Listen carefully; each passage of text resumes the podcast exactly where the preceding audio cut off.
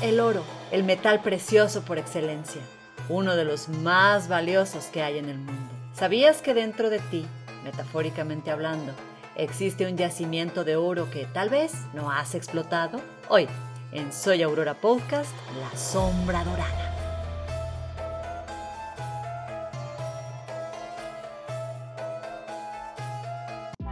Hola, bienvenidas y bienvenidos a este espacio donde hablamos de psicoespiritualidad jugamos con la sombra y practicamos meditación. Aquí mismo varias veces hemos hablado sobre la sombra y su negatividad, los efectos adversos que tiene en nuestras vidas y en nuestras relaciones. También hemos hablado de la gran cantidad de energía que invertimos en ocultarla sin mucho éxito, la verdad y de cuánto sufrimiento nos provocan sus artimañas inconscientes. Si quieren saber un poquito más del tema y no los han visto, aquí en este canal pueden ver los videos de Cocinando con la doctora o aprovechando que todavía es temporada de premios, pues vean la primera magna entrega de los Shadow Awards, que mucho se anda rumorando, estuvo más entretenida que los mismísimos Oscars.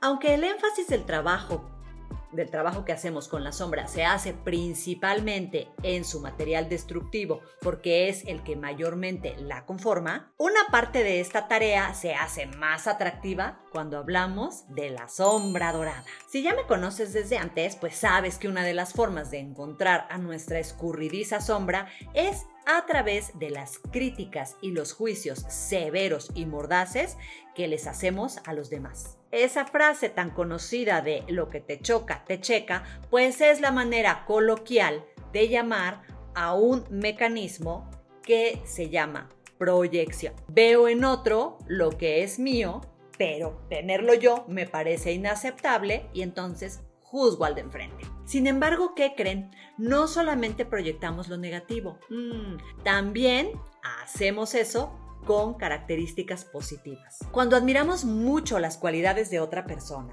y sentimos que ella tiene algo fabuloso que yo no puedo tener, pues entonces también estamos haciendo una proyección, en este caso, de un atributo, de un atributo que anda por ahí, en alguna parte de nosotros. O sea, si no lo tuviéramos, pues no lo podríamos ver. Pero ¿cómo es que esas cualidades fueron a dar a la sombra? ¿Qué hacen ahí?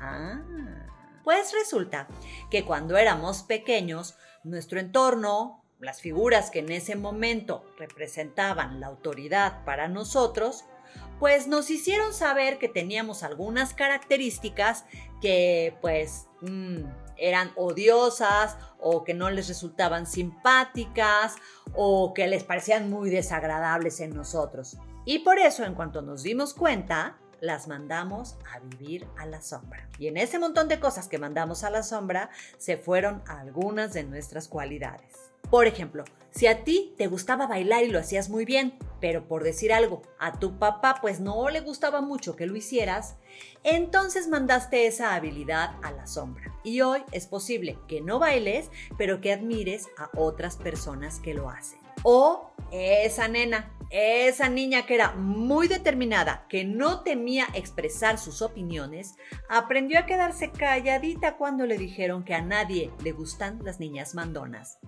Y tal vez el liderazgo de esa pequeña está ahí, escondida en los entresijos de la sombra dorada. A ti que me ves, a lo mejor te dijeron o te hicieron entender que tus bromas eran tontas o que tu sentido del humor eh, no les gustaba y así fue como tu alegría se convirtió en sombra dorada.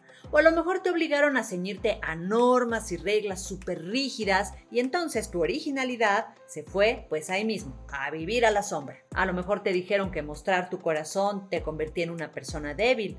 Y hoy, si trabajas con tu sombra dorada, puedes darte cuenta de que todo lo contrario ahí radica una de tus mayores virtudes. Yo, por ejemplo, cuando era pequeña, pues tuve muchos problemas en mi casa y en la escuela porque era, cito, demasiado comunicativa y claridosa. Y siempre sentí mucha admiración por personajes como, no sé si te acuerdas de Mafalda, justamente porque era muy claridosa y muy comunicativa. Y bueno, pues ya, hoy me ves aquí. Saca tú tus propias conclusiones. Te quiero proponer un ejercicio para encontrar a tu sombra dorada.